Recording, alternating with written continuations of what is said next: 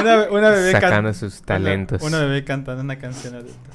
Buen equipo. Hoy que no está nuestro líder supremo. ¿Ya están listos para empezar? Ya estamos listos Sí, para ya. hacer lo que quiera. Pues, de una vez. Isaac.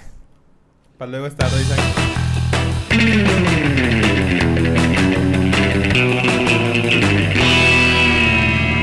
¡Internet! No, pero ¿cómo lo? Dice, ¡Internet! Esto es, esto es un... eh, eh, Este ¿Cómo es, se llama? Este es un takeover de esta cuenta. de esta cuenta de podcast. solo es para hacer mención Este a nuestro programa. querido líder supremo que no está con nosotros hoy y que nos dejó el changarro aquí encargado. Queríamos hacerle su mención honorífica destacable. Destacable. Su cue de, del queridísimo Isaac. Y siguiendo con las palabras de nuestro líder, bienvenidos a este podcast Mágico, astral, musical, Multiversal. políglota internacional, interga, interga, interga, in- dimensional, ¿Qué más? Eh, transhumánico. ¿Qué más dice? transgénero, transformer. ¿Qué más? Escucho eso. Bueno, Ok, Pues, eh, pues empezando, vamos a retomar en si nos escucharon en el anterior Oye, episodio. Faltó recordar que, no- que gracias por vernos desde sus Zooms, sus iPads, sus Ay. iPhones. Ya, ya no lo decimos, Ya no lo Miguel. dice. Tienes que actualizarte bien. Gracias por podcast, escucharnos favor. desde cualquiera de Perdón, sus no dispositivos. de hace un mes. Y si estuvieron con nosotros en el anterior podcast, ya saben que estuvimos hablando de cómo pues medir el desempeño del equipo de ventas y hablamos de las primeras métricas que nos importaban en- al respecto, que son eran fueron las métricas generales de la empresa en lo que res- corresponde a desempeño en ventas y vimos un poco más las, las metras- métricas a profundidad una primera sección que nos que corresponde a supervisar a los vendedores y en el capítulo de hoy Vamos a ver la segunda parte de cómo se mide el desempeño de ventas, empezando por cómo Pero, medir Penny, en el flujo de Creo que ventas. te estás adelantando porque no nos hemos presentado como de costumbre. Ay, demonios. Bueno, eh, yo pues estoy supliendo al líder. Soy Edwin, ya me conocen. Un saludo para todos. A mi derecha tenemos, como ya vieron, que Penny quiere el protagonismo. Está Penny. Penny saluda. Hola, queriendo robándome la estrellata aquí. Y a mi izquierda tenemos, como ya no es costumbre, Como invitado. Hoy soy Como invitado hoy soy especial. invitado y hoy test de Penny va a poner a- va a mo- demostrar que ya aprendió sobre ventas en marketing digital, sobre flujos de venta, así que hoy nada más estoy de escucha. Voy a ser como Sanchiro voy a ser como Sanchiro de ¿Y Edwin? ¿Qué sigue después? ¿Y Bueno, sigue pues, pues dicho esto, como ya mencionó Penny, vamos a seguir retomando este tema del medir el desempeño del equipo de ventas. Y tenemos la segunda parte como continuación del programa anterior. Y pues Penny, ya estabas arrancada. Eh, si quieres, vamos a darle con las métricas del flujo de ventas. Ok, vamos a empezar entonces, como les mencionábamos, eh, este tipo de métricas nos sirven más que nada para poder supervisar el funcionamiento y la facilidad con la que se está llevando a cabo el ciclo de ventas o el flujo de ventas, que nos puede ayudar a darnos cuenta en qué parte del ciclo podemos tener alguna falla, dónde nos, nos está explotando pues las capacidades ya sea de del equipo o del producto y ya poder hacer modificaciones. Y pues la primera métrica que nos interesa en general, que es una que abarca pues el espectro más grande, es la duración de la media de un ciclo de ventas. Entonces, dependi esto es hay que cabe mencionar, puede ser muy variable dependiendo de el área de negocio, la competencia que existe. Pero aproximadamente en datos que nos da Hotspot, cuando el tiempo promedio que se toma que un lead se vuelva un lead calificado o se convierte en una oportunidad de ventas, tiene una duración aproximada de 80 días desde que la, mm, el individuo, o sea, entra a hacer un lead. Entonces, de que se convierte ya en una oportunidad a que se cierre una venta, hay un aproximado de 15 días. Entonces, un ciclo completo de ventas nos da un total de aproximadamente 102 días que debe durar este, este proceso. Y eso es si el proceso se lleva a cabo, pues con el seguimiento correcto. Y nuestra siguiente métrica sería el total de oportunidades abiertas. Esto puede ser dependiendo cómo lo quieran medir, si puede ser por mes, puede ser trimestral, semestral, y esto ayuda a ver no solo pues el desempeño de, de lo que se inicia a dar seguimiento, sino qué tanto seguimiento se le está dando y el total de aperturas se mide de la tomando el número de oportunidades abiertas por el total de leads durante ese mes. Sí. Y ese porcentaje ya podemos saber qué tanto igual se está descartando leads. Sí, nada más para, para aclarar este punto, las oportunidades abiertas también se le conoce como negocios abiertos, ¿no? Y pues prácticamente todas estas personas que pues sí se interesaron en nuestro producto y pues están como que, bueno, vamos a... a a ver Trabajarlo. qué- vamos a trabajarlo, ¿no? Ya vamos a ver qué podemos sacar de aquí, de la parte tanto del cliente como del vendedor. Eh, recuerden, esto, esto de las oportunidades y eh, la duración del media del ciclo de ventas eh, es muy importante que las tengan en cuenta porque son medidas y métricas que podemos tener en el uso de los CRM. Recuerden, existen diversos CRM en el mercado, nosotros tenemos como referencia lo que es HubSpot. Entonces todas estas métricas son fáciles de, de conectar y de acceder a ellas cuando están usando este CRM que repito es HubSpot. Por ejemplo, el total de las oportunidades abiertas o cerradas eh, por mes o por trimestre las pueden ver directamente de los embudos que tienen o si no eh, eh, entrar a los paneles de analítica que más adelante tenemos un- una muestra de lo que es una gráfica del total de conversiones por oportunidad por negocio y por equipo o por representante de venta. Entonces es muy importante que cuando entren o tengan acceso a un CRM conozcan bien cómo acceder a estas herramientas de analítica porque finalmente eh, sirven para la toma de decisiones o sirven para cómo encaminar eh, las estrategias de venta como tal. Eh, lo que decían mis compañeros reforzando es correcto, son oportunidades que también se pueden automatizar, es decir, podemos crear flujos de trabajo donde cuando un lead entre como lead calificado por marketing, cuando conecten los vendedores con él, eh, podemos hacer una automatización que haga que automáticamente, como su nombre lo dice y valga la redundancia, eh, cree de forma ah, pues automática eh, la, la oportunidad y al momento de pasarlo como lead calificado por ventas. Claro. ¿Esto por qué? Para no estar lidiando con los vendedores de si lo van a meter, si no lo van a meter o si se les olvidó meterlo. Entonces cuando lo cambian a SQL sería conveniente que también se le genere una oportunidad porque entendemos que el lead está preparado para eh, continuar con esta fase del embudo y seguir en el proceso de ventas. Entonces eh, son muchas bondades que presentan los CRMs y muchos seguimientos que podemos tener a lo largo de, de esto. De hecho, abonando lo que dijo Edwin, creo que hay que ser muy incisivos en que pues prácticamente los vendedores igual sean organizados porque podemos automatizar eh, toda esta cuestión, ¿no? De, de- de la métrica de, de oportunidades abiertas, pero si los, si los vendedores no ejecutan las acciones que van a desencadenar el workflow, pues prácticamente no haremos nada. Por eso hay que ser muy incisivos. Esto pues para tener una métrica pegada a la realidad. Sí, igual eh, complementando un poco más lo que dice Miguel, es muy importante que los vendedores vayan moviendo eh, lo- a los leads o las oportunidades en, en los negocios, eh, ya que nos da otros parámetros, ¿no? Porque también no solo nos sirve para ver cómo va el desempeño, que sería muy importante para los que están liderando a los equipos de venta, sino que también nos puede servir a nosotros como equipo de marketing a tomar esos leads que están eh, mejor preparados para recibir información. Es decir, conforme van avanzando en las etapas, son eh, leads que están mejor perfilados y mejor calificados. Entonces nosotros como equipo de marketing podríamos tomar esos leads y hacer eh, listas propias e internas para buscar públicos similares a ello. Digo, eso nada más se los estoy comentando por fuera. Ahorita nos estamos enfocando más a lo que es eh, el equipo de ventas, pero son cosas que tienen que saber y que supo- supongo que más adelante en otras presentaciones más a fondo de marketing podemos tocar este tema. Por ejemplo, en tomando las estas de- dos últimas métricas, ¿qué manera se pueden aplicar realmente en, en el proceso? Tanto la de total de oportunidades abiertas como el total de oportunidades cerradas son métricas que teniendo los resultados podemos contrastarlas y recuperar datos valiosos para mejorar el proceso y obtener mejores resultados, por consiguiente tener más ingresos. Por ejemplo, si podemos contrastar cuántas oportunidades se abrieron a cuánto número de oportunidades se cerraron, saber qué tipo de seguimiento se le dio, por qué se descartaron algunas opciones, qué problemas hubieron entonces en el seguimiento y ahí podemos rescatar datos para mejorar el proceso. Claro, eh, bueno, Miguel, si nos quieres ayudar con las siguientes tres, por favor. Sí, pues eh, otras métricas de flujo de venta es el valor ponderado de la canalización por mes o trimestre, es decir, es una herramienta de pronóstico que permite medir los ingresos esperados en el canal de ventas. Normalmente nosotros los trabajamos de manera trimestral, pero si ustedes eh, consideran trabajarlo de manera semestral, anual o mensual, igual puede ser muy adecuado, ¿no? El siguiente es valor de ventas por, mes o trimestre, eh, o puede ser por equipo o por individuo, ¿no? Y pues esta métrica se calcula de la siguiente forma. cuántas ventas hace un vendedor durante un periodo de tiempo es igual al número de ventas de un vendedor durante un tiempo determinado entre el número de ventas totales del mismo periodo, ¿no? Y ahí extraemos cuál es el promedio de ventas que realiza cada uno de tus, de tus vendedores, ¿no? El siguiente es valor medio del contrato.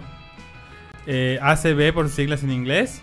Y pues prácticamente es el valor de ingresos por suscripción de cada cliente contratado en un año. Imaginemos que nosotros somos una herramienta, no sé, somos una arrendadora inmobiliaria, ¿no? Y queremos saber cuánto, cuánto vale el contrato que estamos haciendo.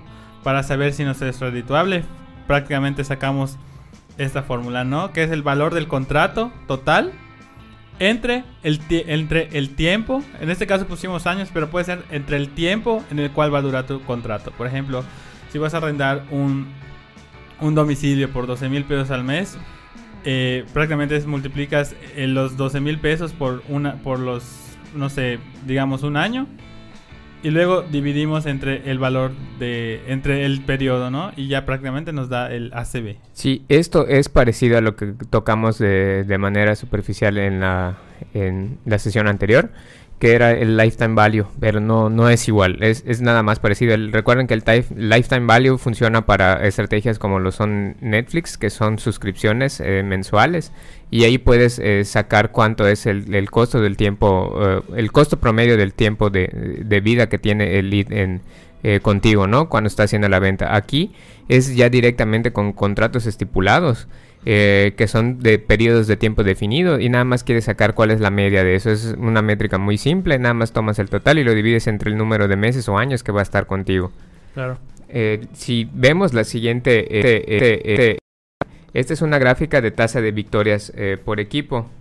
esta gráfica nos está representando cuántas oportunidades hay por vendedor. En este caso estoy ejemplificando lo que son por vendedor que es eh, las tasas de perdido y de ganado, es decir, todas las oportunidades que están en los embudos como ganados y perdidos las estamos viendo en esta gráfica. Y es una, una métrica que igual nos tiene HubSpot eh, de manera muy simple y muy rápida. Y aquí podemos ver eh, quién es el que está teniendo más oportunidades ganadas y quién está perdiendo más oportunidades en, en ese trayecto, ¿no?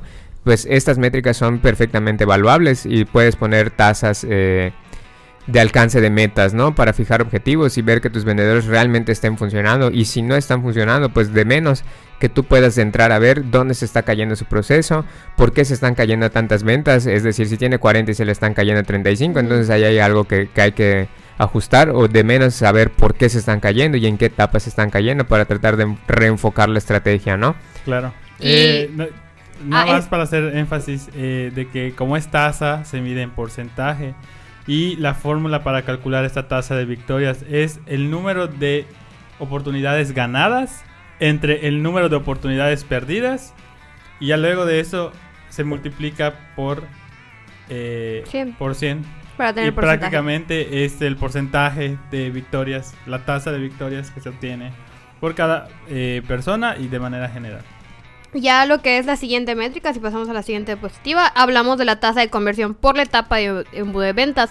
Esto como mencionaba Edwin en la anterior, en que es la tasa de, victorias, que decía que puedes detectar, o sea, al ver que el porcentaje de la tasa de victoria, puedes entonces empezar a evaluar en dónde está cayendo dentro del embudo de ventas, tú, dónde estás perdiendo. Entonces, con esta tasa, las tasas de conversión puedes medir la tasa dependiendo de la etapa del embudo de ventas y ver en qué tasa tienes un porcentaje, porcentaje bajo y dónde se están perdiendo las ventas. Por ejemplo, esto depende de la etapa del embudo y vas a medir dependiendo de lo que se mira en esa etapa. Primera etapa, que estamos hablando de atracción, cuando pasas de visitantes, por ejemplo, del sitio a leads que son personas ya interesadas en conseguir información. Entonces ahí ya puedes hablar del número de visitantes del sitio, a lo divides entre el número de leads por 100 y ya obtienes el porcentaje que hay de conversión en esa primera etapa. En la siguiente, que estamos hablando ya, ya la conversión a oportunidades, por ejemplo, de los leads interesados en información, cuántos sí se volvieron una oportunidad y se les dio seguimiento para una venta.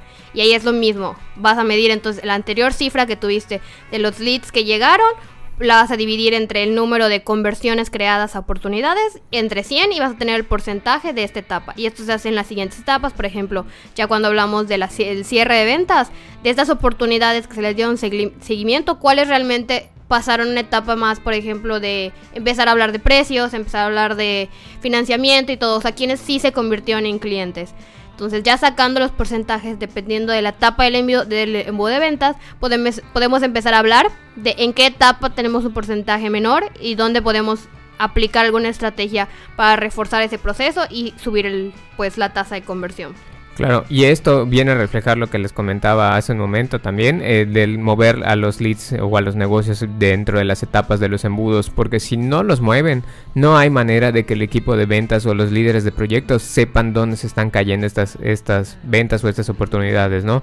Eh, eh, es muy importante esto, los líderes de proyectos deberían estar involucrados en ver que los vendedores estén usando el CRM eh, porque si no, eh, no vas a tener estas métricas, ¿no? Va a ser más difícil saber dónde se está cayendo tu proceso, dónde se están cayendo la mayoría de prospectos y no sabes si realmente están avanzando o estás eh, confiando a ciegas en lo que te dicen tus vendedores.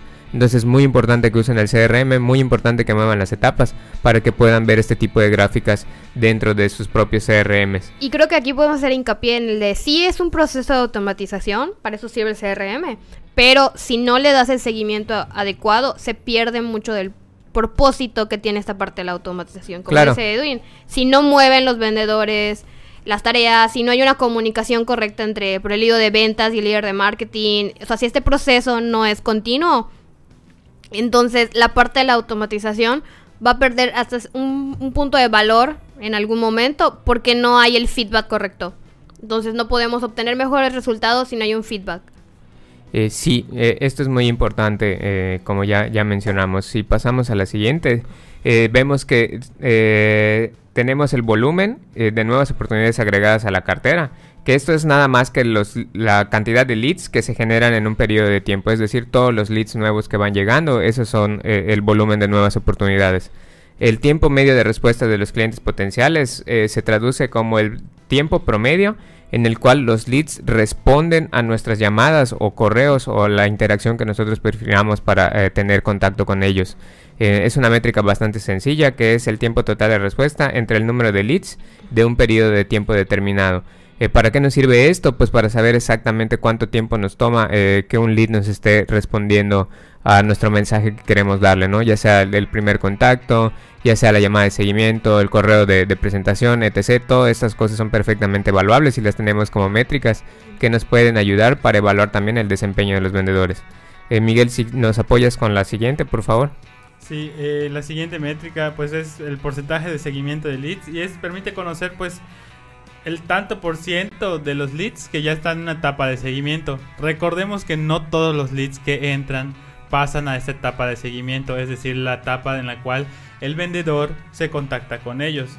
Y por eso se calcula de la siguiente forma. Es el total, es el número de leads en seguimiento entre el número total de leads de un periodo de tiempo determinado. Por ejemplo, entraron eh, en, en, un mes, entraron, eh, están 30 leads en seguimiento entre 90 leads que entraron durante ese periodo.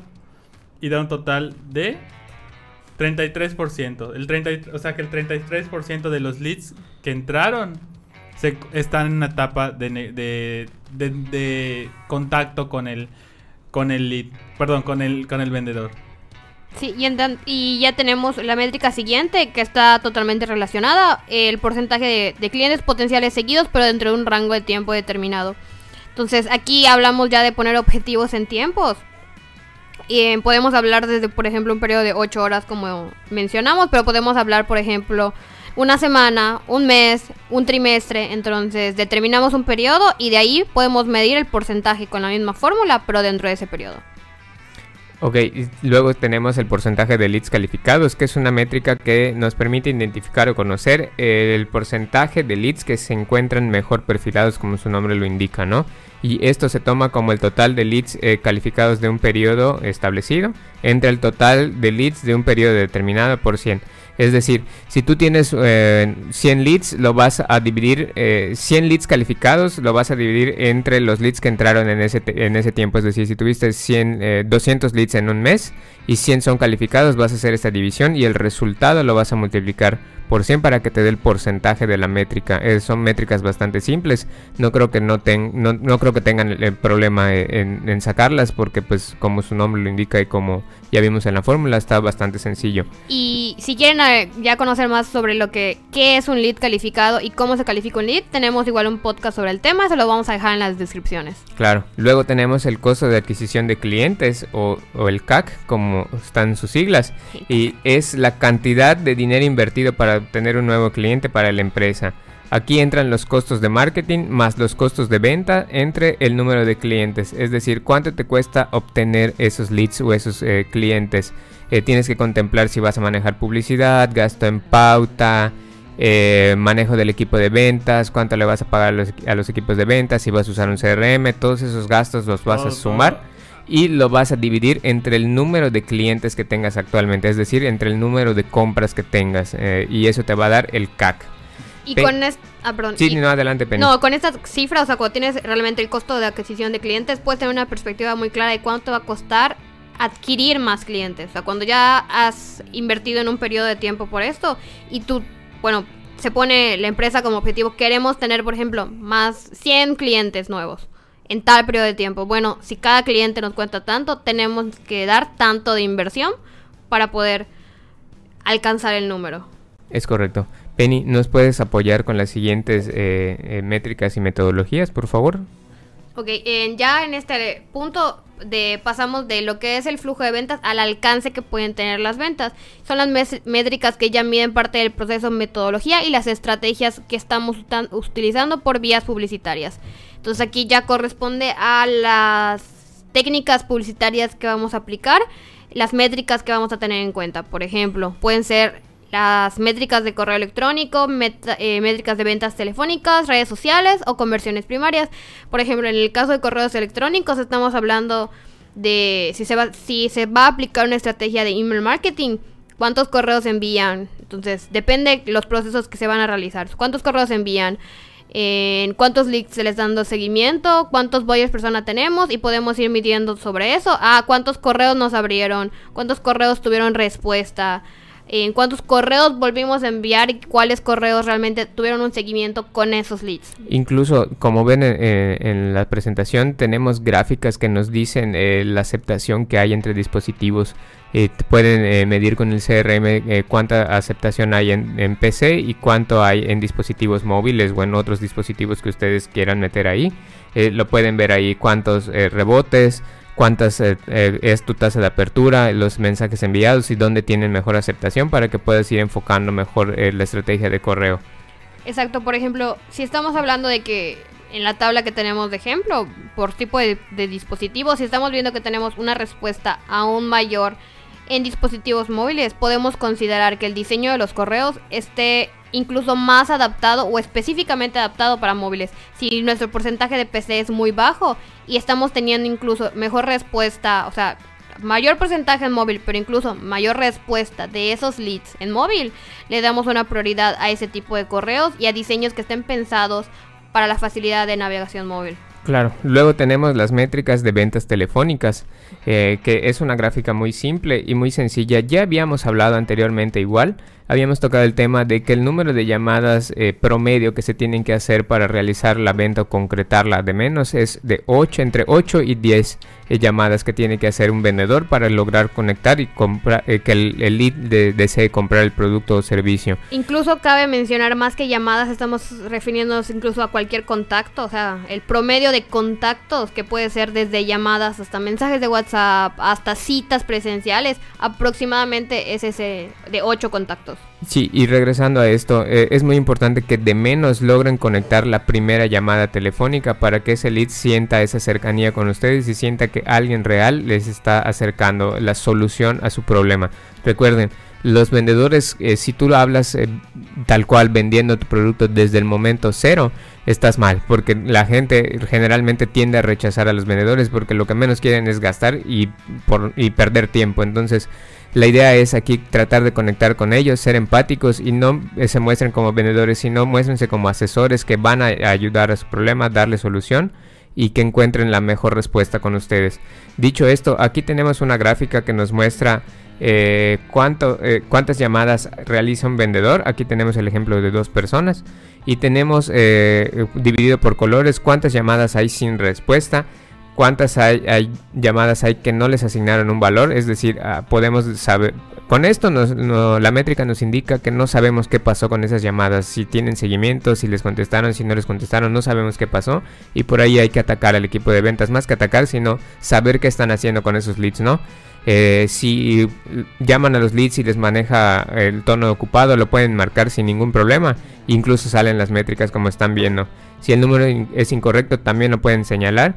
Y con eso pueden ir orientando la estrategia. Si necesitan hacer más llamadas, si necesitan hacer menos llamadas, si necesitan tener más eh, contacto por correo, etc. Eso lo pueden ir resolviendo con base en estas métricas que les dan los CRMs. Miguel, si nos apoyas con la métrica de redes sociales, por favor. Sí, eh, pues prácticamente las métricas de redes sociales son un poco, un poco más sencillas en el sentido de que al principio, ¿no? Por ejemplo, eh, los likes obtenidos durante un periodo de tiempo, las compartidas, en el caso de Facebook, ¿no? Reacciones, interacción, mensajes recibidos durante el mes, durante un periodo determinado, etcétera, ¿no?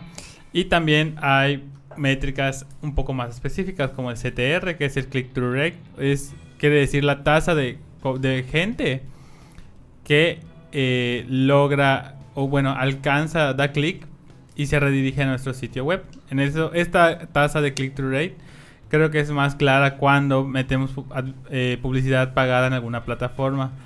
Normalmente la media, que si no más recuerdo en el caso de inmobiliario, es como del 1%, del 2% máximo. Que esto pues es normal, ustedes escucharán que son números muy bajos, pero el click-through rate eh, Normalmente es así, ¿no? De los miles de personas que nos ven, un pequeño porcentaje, puede ser el 1 o el 2% de los que nos ve, se convierte, o sea, visita nuestro sitio y conoce nuestro producto, etcétera, ¿no? Y más que nada esas son las métricas de, de redes sociales en el caso de ventas. Y incluso cuando estás empezando a manejar a un cliente y no tienes una una base de cuáles son los porcentajes que deberías esperar o manejar y con base en estos poder hacer modificaciones. Siempre puedes investigar en, en internet, siempre vas a encontrar algunos blogs, por ejemplo nuestro blog, donde puedes, puedes ver, en, dependiendo del área de negocio, cuál es el porcentaje aproximado que debe haber, eh, por ejemplo, incluso de apertura de correos, que, o de engagement en redes. Hay siempre aproximados, depende del área del negocio, por ejemplo, si, es industria alimentaria, si es inmobiliaria, si estamos hablando de productos de consumo físico, depende. Entonces ya con eso puede ser una guía y ya después empezar a medir con base en las modificaciones que vayas haciendo especializadas para tu empresa. Ok. Penny, ya que estás encaminada, ¿nos puedes hablar un poco más de las conversiones primarias, métricas de conversiones primarias? Aquí, como tenemos en la tabla de las primeras conversiones, son los primeros acercamientos que tenemos y total de contactos que se hicieron en esos primeros acercamientos. Ya sea, por ejemplo, como se puede marcar si es algo sin valor, o por ejemplo el número de leads que se tuvieron en un total de tiempo, el número de leads ads, siendo más específicos, el número de los leads de que no tuvieron respuesta. Entonces, estamos hablando de primeros contactos dependiendo de las fuentes que estemos manejando. Claro, eso se refiere más a las fuentes por las que van llegando en primera instancia. Por ejemplo, ah, llegaron 200 personas de mi formulario general, ¿no? De tal campaña. O llegaron 300 personas de mi campaña de Facebook Ads. Claro, eso se refiere al contenido con el que están interactuando de primera mano y por ende llegaron eh, por ahí eh, estos leads. Eh, no sé, equipo, algo que quieran agregar ahorita a las métricas que ya vimos. Creo que me, a mí me gustaría hacer una mención sobre, como mencionamos, las métricas de llamadas telefónicas. Siempre hacer hincapié en el tiempo que tarda hacer la primera llamada. Lo hemos mencionado en varios podcasts y tenemos artículos incluso donde referenciamos este punto, pero el tiempo de respuesta que tiene un, que recibe un lead después de que deja sus datos y espera una llamada es clave para la conversión de ese. Entonces, si hablamos de, más si es algo inmediato, donde quieren información al momento, o sea, se registraron en un formulario que es específico sobre contacto de o ofrecer información inmediata, esa parte de la automatización tiene que estar muy pendiente los vendedores. Entonces, si están entrando los datos y esta persona realmente está interesada, el hecho de que le llames en los primeros de 5 minutos hasta los primeros 10 minutos creo que hasta el- hay un marco de tolerancia hasta 20 minutos. Exacto, pero el porcentaje de conversión de los primeros 10 minutos es, Es hasta más, des- muy en alto. los primeros 5 minutos estamos hablando de una conversión cerca del 80%. Recuerden, perdón los- que te interrumpa Penny, pero para esto recuerden hacer y elaborar su pitch de ventas. Eh. Recuerden que no deben entrar, eh, como ya les mencioné, eh, directamente vendiendo. Exactamente. Eh, como comentamos eh, no hace ratito que comentaste de los contactos, como mencionamos, no solo no son meras llamadas, sino contactos, ¿no? Prácticamente acá la labor del vendedor, apegándonos a estas métricas, es la de enamorar al cliente, ¿no? Llegar al cliente y prácticamente dejar de quitarle de la mente que no que va a gastar su dinero, sino que va a invertir en algo que le va a dar un beneficio a corto, mediano, largo plazo. Esa es creo que la otra principal sugerencia para para esta cuestión de, de ventas, ¿no? Claro, eh, sí, estas son algunas métricas que tenemos. Digo, el tema aquí para eh, la medición del desempeño en el equipo de ventas es bastante amplio y extenso, por lo cual no queremos eh, abrumarlos de teniendo todo el contenido en un solo video. Hemos decidido dividir esto en, fases. Esta es la segunda fase, ya tuvimos la primera, esta es la segunda y la próxima semana estaremos teniendo una tercera con más métricas para que ustedes puedan conocer cómo evaluar el desempeño del equipo de ventas. Recuerden, es muy importante tener estas evaluaciones, no para exhibir ni castigar eh, como tal al equipo, sino para enfocar y direccionar con mejor eh, sentido la estrategia de ventas. Recuerden, el equipo de ventas y el equipo de marketing no están peleados, al contrario, están unidos y deben tener una sinergia para que esto funcione. Nuestro trabajo, nuestro trabajo como nosotros como agencia es detectar estas eh, inconsistencias o cosas a perfeccionar para dárselos a los líderes de proyecto y que los líderes del proyecto a su vez puedan rediseñar la estrategia en caso de ser necesario. Eh, recuerden, eh, esto es muy importante, no se peleen con sus agencias, al contrario, tengan mucho contacto con ellas, eh, expónganles sus necesidades, sus inquietudes y la, la cosa aquí es que el equipo de marketing y el equipo de ventas se ayuden entre sí. Bueno, sin más eh, por el momento, Penny, ¿algo con lo que te quieras despedir? En- nada más igual mencionar que parte de este feedback le puede servir mucho al equipo de marketing igual. Porque puedes ayu- puede ayudar a hacer modificaciones que pueden ser clave en los resultados obtenidos. Entonces, si de repente tal vez los datos que están recibiendo el equipo de ventas les dicen las personas que están llegando no están interesadas en los que queremos que estén interesadas, nos pueden dar ese feedback porque hay esa línea de comunicación que está abierta y se pueden hacer modificaciones que pueden brindar mejores resultados y al fin y al cabo por eso tienen que estar unidos ambos equipos porque lo que quieren ambos es tener mejores resultados en las campañas o proyectos que se están desarrollando y pues nada más cerrar con eso y ya está. Ok, ¿cómo Claro. te encuentran en redes sociales, Penny? Me pueden encontrar como arroba dime Pennybu. Perfecto. Miguel, ¿algo con lo que te quieras despedir? Eh, pues prácticamente, eh, pues nada. no, la verdad, no, no tengo nada que abonar. Creo que ya está bastante claro el tema. Y pues, eh, gracias por escucharnos. Creo que es así siempre. Gracias por escucharnos, por aprender con nosotros. Y pues, cualquier cosa, aquí estamos para resolver sus dudas y para recibir sus comentarios. Pueden dejarnos comentarios y les daremos solución en el próximo podcast. Perfecto. Miguel, ¿cómo te encuentran en redes? Me encuentran en Twitter, eh, Instagram como Mike Tenchuno. Perfectísimo. Bueno, a mí me encuentran como arroba edwinpgz en todas las redes sociales. Eh, como siempre es un gusto acompañarlos, eh, que nos acompañen más bien eh, cada eh, jueves por la noche. Eh, gusto saludarles aquí supliendo a nuestro líder máximo. Un saludo hasta donde quiera que estés. Esperemos que te encuentres bien, nuestro saludo querido hasta- amigo. ¿Cómo un le hicimos, saludo hasta las- Un saludo hasta las Islas Caimán. Sigan, síganlo en sus redes como arroba soy Sanshiro. Y pues nada, equipo, nos vemos y que estén muy bien. Hasta luego. Hasta luego.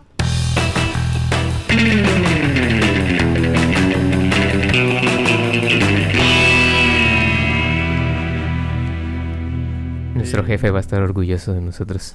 Y luego el lunes él grita, "Eh". Ahorita le mando el. A ver, ¿por qué están diciendo mamadas?